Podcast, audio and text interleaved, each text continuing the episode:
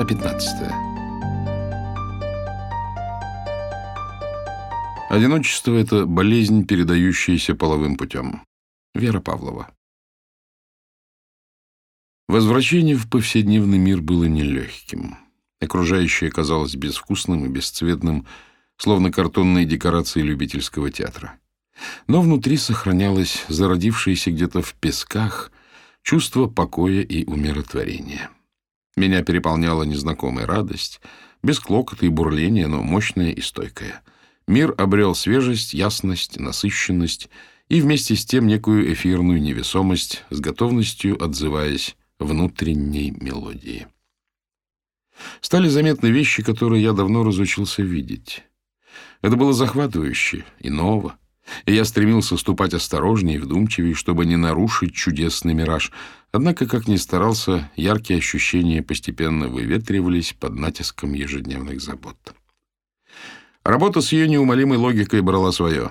Медленно и неуклюже, но все ускоряясь и наслаивая, стекли трудовые будни. Я по-прежнему вкалывал, пытаясь уложиться в сроки и по необходимости отражая атаки Ариэля — Впрочем, после совместного эксперимента в больнице его нападки пошли на убыль как с точки зрения частоты, так и интенсивности. В них уже не было прежнего азарта, и чувствовалось, что продолжает он то ли для проформы, то ли по инерции. Более того, теперь, когда Арик затягивал одну из излюбленных песен, скажем, балладу о 10.05, мне временами удавалось выбить его из накатанной колеи, сообщив о новых результатах или неразрешенной задаче. Он отбрасывал менторский тон и охотно углублялся в инженерные дискуссии, не раз помогая выйти из тупика. Эквизишн уже давно налажен, основная часть детекции тоже завершена, и теперь я навожу глянец, подстраиваю параметры и оттачиваю нюансы. Нудное занятие, включающее тысячи однообразных тестов, и лишь стоящий рядом осциллограф и генератор-приемник греют мне душу. В особенности осциллограф еще со школьных уроков физики, сохранивший в памяти некий романтический флер, как инструмент, позволяющий заглянуть за пределы зримого мира. Всякий раз, закончив очередную серию опытов, я кручу рифленые ручки и щелкаю мягкими подушечками кнопок. Теперь у меня даже не один, а два осциллографа. Я колдую над ними, словно алхимик в поисках философского камня — и это отнюдь не единственное их достоинство. Приборы почти полностью отгораживают Тима Чи, что является не менее важным аспектом их волшебства. Но вот начинается суета, грезы улетучиваются, в комнату подтягиваются работнички, рассаживаются, вздыхают и ерзают, устраиваясь поудобней. В последнее время, кроме обычных недельных планерок, Джошуа, консультант по методикам управления, проводит ежедневные лекции, посещение которых с легкой руки нашего обожаемого директора Харви вменяется в обязанность всем сотрудникам, включая секретаршу и Таню Марину. Мы сидим, героически сдерживая зевоту, и слушаем эту неимоверную галиматью. У понятия «проект» существует два концептуально разных определения, гундит Джошуа, как бы обсасывая каждую гласную. Первое. Проект есть мероприятие, производящее уникальный результат в ограниченные сроки. Запечатлев сказанное на доске, он обводит собравшихся одухотворенным взглядом. Кроме Харви, притащившего сюда это нелепое создание, и, естественно, Тима Чи, в глазах слушателей ответного воодушевления не наблюдается — но присутствие начальства не дает расслабиться, и они уныло кивают, подтверждая усвоение информации. И более новое, уникальный набор процессов, состоящих из скоординированных задач с начальной и конечной датой, предпринимаемых для достижения конкретной цели. Джош триумфально тычет пальцем в потолок. Необходимо уяснить кардинальную разницу, ибо она подчеркивает то, на чем фокусируются стратегии и методики. Не скрою, меня безмерно порадовал выход в свет второй формулировки, так как даже сама уникальность результата совершенно несущественна. На этом я отключаюсь. И в памяти всплывает бессмертная фраза Ариэля «Правильное составление плана работы зачастую важнее самой работы». Джошуа был призван, дабы внедрить в наши ряды систему правильной организации или, как он выражается, реорганизации рабочих процессов. Хотя какая организация и какие такие процессы? Препирательство с Ариэлем едва ли назовешь процессом. Да и вообще, как в компании, где каждый отдел состоит из одного человека, можно толковать о таких понятиях? Если это и имеет практический смысл, то для гигантских концернов или относительно больших предприятий, и уж никак не для нашей захудалой шарашки. На фоне катастрофической нехватки времени и полной неясности, как справиться с насущными инженерными задачами, эта катавасия выглядит не просто абсурдно, а глупо и безответственно. Однако, судя по тому, как Джошуа взялся за дело, чувствуется, что замыслы у него грандиозные. Следующие полчаса он петляет вокруг этих двух определений, а я малюю абстрактные каракули, переходящие от округлых форм ко все более резким и агрессивно заостренным, и искоса поглядываю на коллег. Ирис, вынужденную приезжать каждый день ради этих маразматических лекций, ни в чем не повинную Таню Марину, которая, впрочем, все нипочем, пока ей не мешают чатиться в телефоне, флегматичного Геннадия, неуместную Кимберли во всеоружии макияжа и вызывающего декольте, деревянного Харви, невозмутимого Стива, Тамагочи, чуть ли не истекающего слюной от этой говорильни, и Ариэля, неуклонно приобретающего болезненно-зеленоватый оттенок. Джошуа является собой в высшей степени карикатурный персонаж. Долговязый, угловатый, с претензией на аристократизм британского разлива не первой свежести, он припирается в офис с пуделем. Джош прибыл к нам, о ужас, из самого Нью-Йорка, и столь одинок, что ему не с кем оставить свою ненаглядную собачонку. И поэтому в нашей и без того тесной конторе постоянно путается под ногами эта драная псина. Разительно напоминающий своего хозяина довольно потасканный песик — обладает мерзким характером, непрестанно облизывается и то и дело жалобно поскуливает. Разработанные консультантом схемы — это полуфабрикат, как методологически, так и технологически, в то время как комплексное решение, требующее знаний отраслевой специфики, можете создать лишь вы сами, ибо консультант, по сути, не более чем сферический конь в вакууме — Судя по характерным ужимкам, этот конкретный конь не только сферический, но еще и гей. Не то чтобы я имею что-то против, но приторность, манера растягивать слова и нарочитая похотливость, которые отдают его интонации и жесты, раздражают до крайности. Все начиналось вполне безобидно. Выпроводив Кимберли, они подолгу запирались с Харви, прежде заглядывающим в офис далеко не каждый день.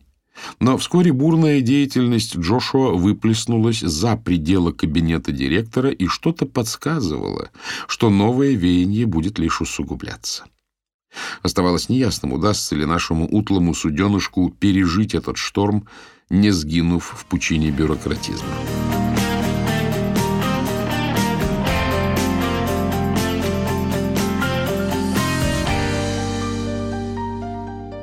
Несмотря на тоску по утерянным отношениям, я постепенно оттаивал, нехотя выкарабкиваясь из скорлупы депрессии, в которой было так уютно.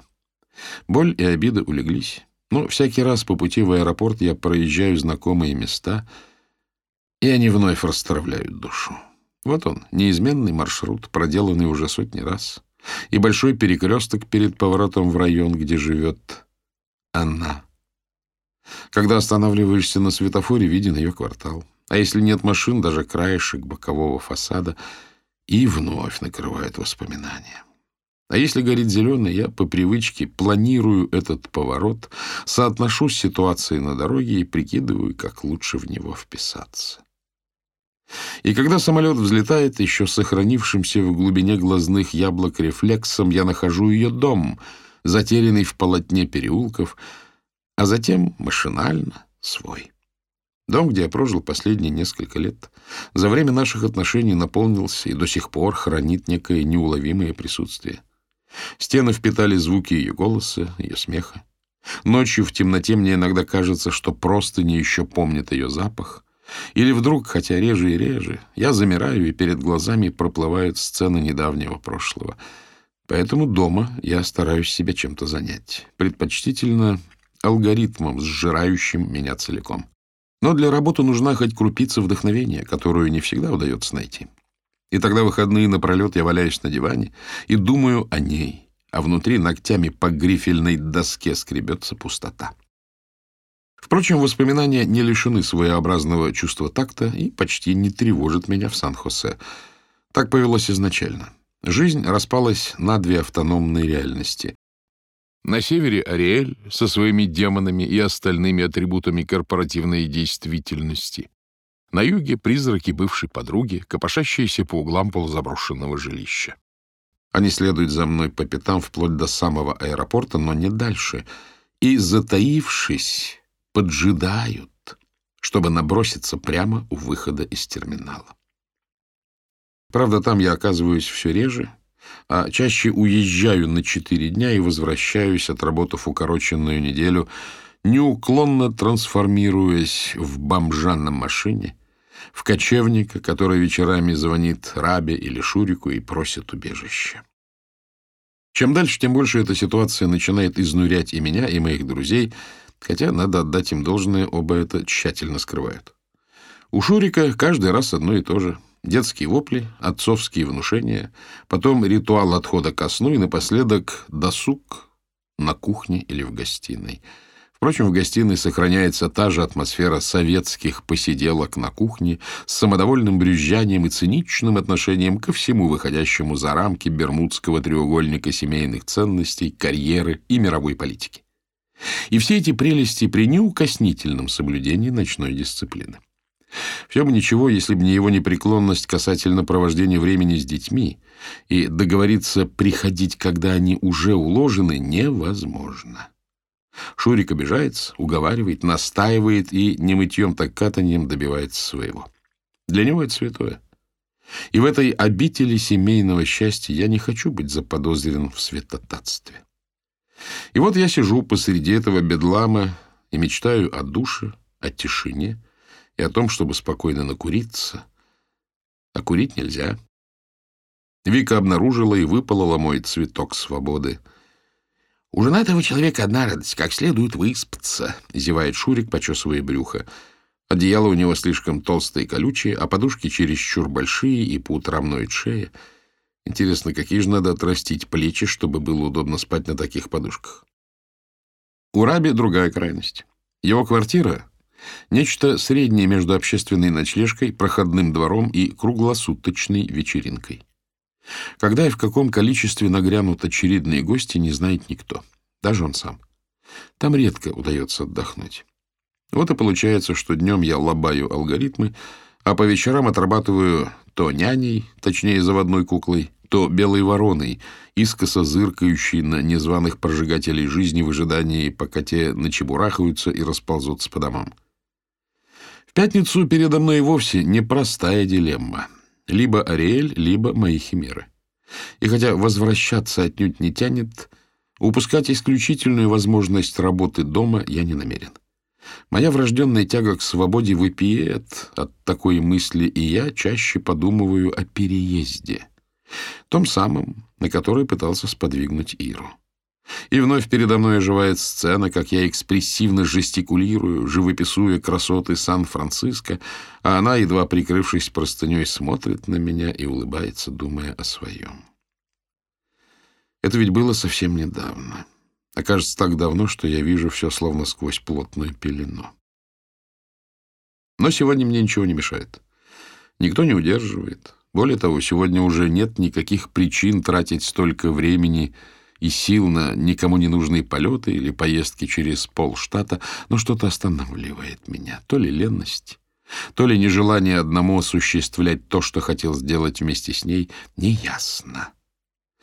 Но так или иначе, переезд я откладываю, занимаю себя другими делами, говорю себе, что еще не совсем оправился, что надо все хорошенько взвесить, мне нужно еще немножко времени. Как знать, возможно, Сан-Фран не лучший вариант — либо мне просто тяжело покидать дом, где прожил долгие годы, где разобрал себя на кусочки и кое-как собрал заново.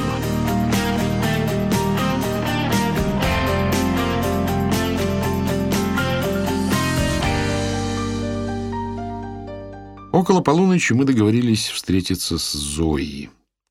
В ожидании конца ее смены я съездил помыться и переодеться, и так как в мотеле заняться нечем, коротаю время в офисе. Гоняю симуляции, оптимизирую параметры, муторная деятельность, подобная поиску иглы в стоге сена, при отсутствии какой-либо уверенности, что в этом стоге действительно имеется искомое. Тем временем в студии звукозаписи за стеной острое воспаление порноактивности который час к ряду они гоняют туда-обратно один и тот же эпизод. Видать, тоже творческий поиск правильной интонации или тембра, поди угадай.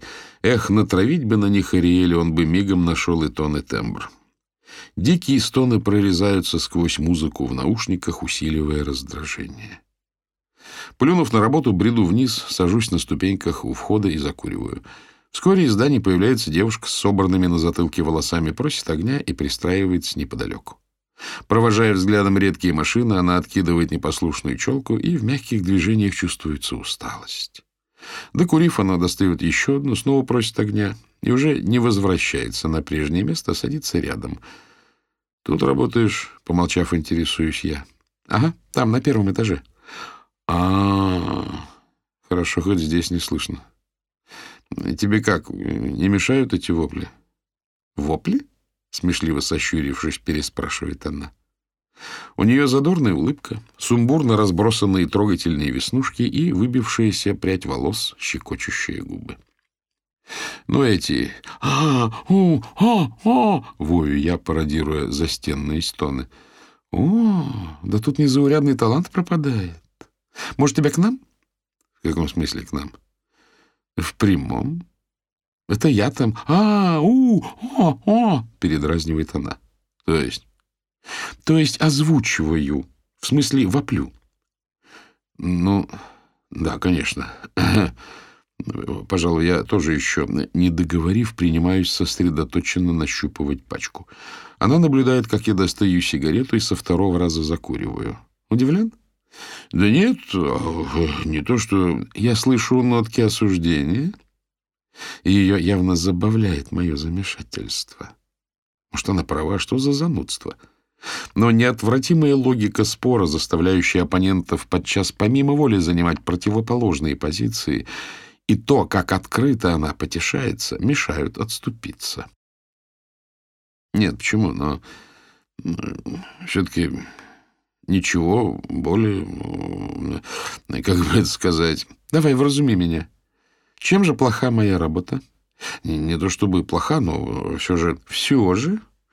Да, все же продавать свое сексуальное обаяние, привлекательность, эротизм. Погоди, ты кто по профессии?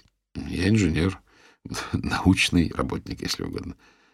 Ага, значит, Проституировать мозгами нормально, а голосовыми связками нет? Зачем так сразу проституировать? Будем называть вещи своими именами, усмехается она. Ты свои способности продаешь? Продаешь. Так в чем же дело? Необходимость отстаивать сомнительную точку зрения раздражает все сильней. А ехать бы хны. Она пожимает плечами, и в свете уличных фонарей в ключицах пролегают беззащитные тени. Э, стоп. Ты меня как кого спрашиваешь? Как э, представителя целевой аудитории? Давай-ка разберемся. Проигнорировав мою попытку отшутиться, настаивает она. В чем проблема? Э, проблема, как ты выражаешься, в том, что есть большая разница. Неужели? Снова перебивает меня эта нахалка. Разница, заключающаяся в том, что я разрабатываю медицинское оборудование, которое спасет сотни тысяч человеческих жизней. Что может быть благородней? Браво, браво, иронично роняет она. Ты, наверное, рыцарь? Да уж, рыцарь. У меня даже меч есть. Не сомневаюсь. Это, пожалуй, слишком. Но, вопреки язвительности, в ее слегка надтреснутом голосе слышится некая необъяснимая горечь и теплота. «Раз уж ты о высоких материях, позволь и мне», Помедлив, она решает добить меня окончательно. Ну, конечно, конечно, я пытаюсь придать голосу безразличный тон. Ну, так вот, мы, блудницы, гораздо нужнее, чем вы, спасители человечества. Да, в извращенном, по-твоему, виде я продаю ласку и фантазию. Но если мы замолчим и прекратим шептать вам на ушко нежные слова, то и вы, и ваше человечество околеете от недостатка любви, нежности и тепла. Ой, прям Мария Магдалина. Я поднимаю раскрытые ладони, изображая готовность к капитуляции. Вот-вот. Кстати, даже католическая церковь склонна культивировать образ раскаявшихся проституток. Что-то особого раскаяния не наблюдается. И потом, насколько я помню, блуд — один из семи смертных грехов, как уныние и чревоугодие. Она демонстративно косится на мою пачку. Красиво излагаешь. Я рассмеялся признавая абсурдность дальнейшего спора. Мы помолчали. Ладно, а чем ты занимаешься, когда не трудишься на поприще теплоснабжения и любви обеспечения? Знаешь, котик, начинает она вкрадчиво коварным тоном. В этот момент звонит телефон, она предостерегающе поднимает указательный палец и, выслушав пару коротких фраз, поворачивается ко мне. Мне пора еще немного «Повопить», — произносит она хрипловатым, сочащимся сексуальностью голосом. Обезоруживающе улыбается, обдает меня профессионально томным взглядом и, расхохотавшись, юркает внутрь.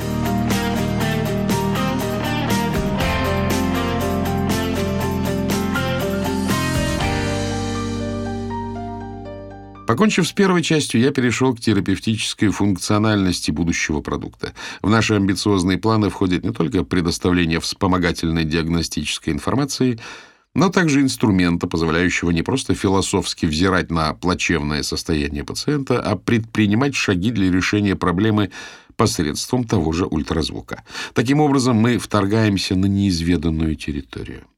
Никаких маломальски достоверных данных, подтверждающих, что это теоретически возможно, у нас нет. Скорее наоборот. Подобные опыты, описанные в научной литературе, прежде давали сомнительные результаты. Я снова зарываюсь в работу. Пожалуй, пришло время признать, толком я ничего не знаю. Все делается настолько в попыхах и на авось, что абсолютно непонятно, как вообще что-либо в итоге получается. Но самое интересное, оглядываясь назад, пройденный путь обретает некую внутреннюю логику и даже величавость. Однако так кажется только потом. А пока моя деятельность состоит из хаотичного, если не сказать панического, метания и выискивания путей вывернуться из сложившейся ситуации при постоянном дефиците данных, знаний и катастрофической нехватке времени. Но именно это и тешит самолюбие, заставляет бороться и добиваться цели. Мне, как натуре увлекающейся, в такие периоды сложно не только сохранять баланс между трудом и отдыхом, но даже просто расслабиться. Азарт погони за ускользающей целью беспрерывно жжет изнутри, за что приходится платить ошибочными решениями, потраченным зря временем и хроническим недосыпом, пагубно сказывающимся на моем и без того прихрамывающем чувстве меры. Эти марш-броски превращаются в умопомрачительную помесь воодушевленного экстаза с кошмарным бредом. Мясорубка мысли не стихает даже по возвращении домой. После долгих полетов или еще более долгой дороги на машине, или посиделок с друзьями. И вот я, измотанный и опьяненный передозировкой адреналина, добираюсь, наконец, до постели, где бы она ни была в тот вечер, — и, укутавшись, чувствую, как рывками спадает напряжение и веки сковывает долгожданная тяжесть. Я приминаю подушку, устраиваясь поудобнее, и сквозь первую пелену дремы замечаю, что проклятый арифмометр продолжает щелкать почти с той же частотой, как в часы упоенного трудового угара. Рождаются новые идеи, возникает элегантное решение, над которым бился многие сутки, и я вскакиваю и принимаюсь записывать, рисовать чертежи и графики. Или просыпаюсь, осененный головокружительным откровением, и потом, взбудораженный его красотой, подолгу не могу уснуть. А утром все плоды ночных бдений порой оказываются полной ахинеей, либо чем-то столь банальным, что становится стыдно, и абсолютно неясно, чему было радоваться, вскочив в четыре утра и подробно документируя изобретение очередного велосипеда. И даже когда все улеглось, Наиболее острые проблемы локализованы, а разрозненные идеи сложились в стройную схему. Мясорубка не останавливается. Измельчая в труху остатки эмоций и шелуху чисел, машина вертится по инерции, жадно требуя новой пищи и, не находя, принимается пожирать саму себя. Постепенно к этому привыкаешь. И хотя мясорубка продолжает молотить, я проваливаюсь в сон сквозь ляск и скрежет вертящегося на холостом ходу механизма.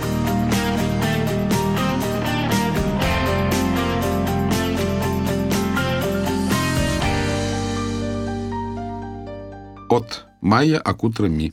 Кому? Илья Диковский. gmail.com. 11.09.2015. Тема «Намасте».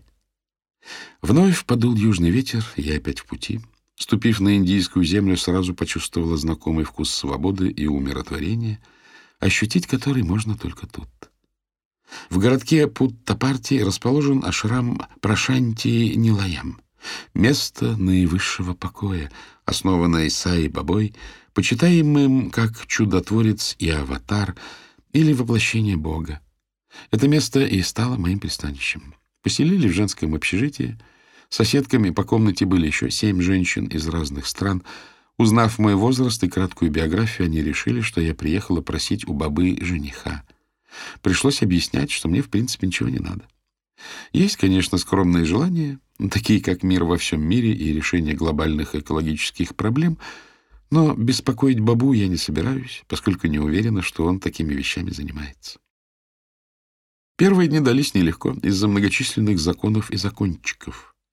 Особенно раздражали закончики. Я никак не могла запомнить, на какие мероприятия что брать. На некоторые без белых носков не пустят, на другие лучше прихватить коврик. Лежа на голом мраморе не помедитируешь, мысли только о коврике. Вдобавок на медитациях запрещено чихать и кашлять, это даже указано в брошюре. Если не удалось сдержаться и не успеваешь выбежать из зала, кто-нибудь обязательно подойдет и попросит удалиться. Постепенно освоившись с порядками, начала получать удовольствие. Так пролетели недели три, но когда потерялась последняя пара белых носков, что ставила крест на полуденной медитации, сделалось ясно это знак. Пора продолжить путешествие, ведь впереди еще столько неизведанного. Вернувшись в Пуну, влипла в дурацкую историю, в итоге которой у меня сперли все вещи, кроме иранского бубна. Стало быть, денег нет, документов нет, и планов на будущее тоже нет. Зато трипом добрые туристы угостили. И вот брожу в обнимку с бубном по городу и встречаю Машу, с которой в Ришикеше познакомилась. Маша очень удивилась такому стечению обстоятельств и позвала на какую-то халтуру. Работа, говорит, не пыльная, платит хорошо. Пришли на репетицию, примерили костюмы, вроде не так уж плохо. Однако профессиональные танцовщицы сразу отказались быть с нами в группе, так как я не могла правильно повторить ни одного движения. Предполагался матч крикета между командами Сони и еще чего-то. На место ехали долго, я была словно в тумане. По прибытии выяснилось, что в таком виде выступать нельзя, потому что должны быть прикрыты плечи и ноги. Заставили одеться и поверх напялить костюмы, причем уже другие, черные лосины с короткой серебряной юбкой, которая даже жопу не закрывает, да еще и велика. Сверху рубашка, на ней майка в обтяжку, а в руках махалки, как у девиц в бейсболе. Одним словом, кошмар. Не то что на люди выйти, в зеркало смотреть страшно. Тут прискакала тетка и загнала всех на сцену, перед которой тусила кучка престарелых индусов — не успела я оглянуться, как подлетает Маша и вопит «Майя, у тебя юбка падает». Смотрю, а юбка уже у колен. Маша попыталась помочь, но вместо этого спихнула меня со сцены, и я грохнулась вниз. Упала, значит. Лежу на зеленой травке и думаю себе, приплыли. Все, что могло произойти, произошло. Я лишилась всего. Я упала со сцены. Я несуразно лежу в этом ужасном наряде. Я не умею танцевать и так боялась опозориться. И попустила. Все прояснилось. Теперь можно лезть обратно и прыгать в свое удовольствие. Поднялась и полезла. И отплясали мы весело, коленки уже не дрожали. Правда, наши проиграли с разгромом. Может, потому что у них была такая группа поддержки. Девочки из другой группы показывали акробатические номера, вставали в пирамиду и радостно скандировали название команды. Мы же безуспешно силились изобразить синхронные действия, но даже в названии постоянно ошибались в спеллинге. Время от времени кто-то подбегал и просил выкрикнуть имя кого-нибудь из игроков, но с таким жутким акцентом, что воспроизвести услышанное, тем более по буквам, никак не удавалось. Впрочем, поражение никого не расстроило. После окончания мы еще долго скакали по полю под Гуатранс, а спортсмены трескали гамбургеры. Итак, дальше падать некуда. Остается только забираться обратно, зная, что и другие падения я переживу. Ом намашивая. По скриптам. Здесь существует слово «сайрам», которым можно объяснить все, даже лучше, чем русским матом. Например, если хочешь сказать человеку «подвинься», говоришь «сайрам» с подходящей интонацией, а он в ответ «сайрам», типа «извини», и ты «сайрам», мол, «спасибо». И поэтому «сайрам», Илья.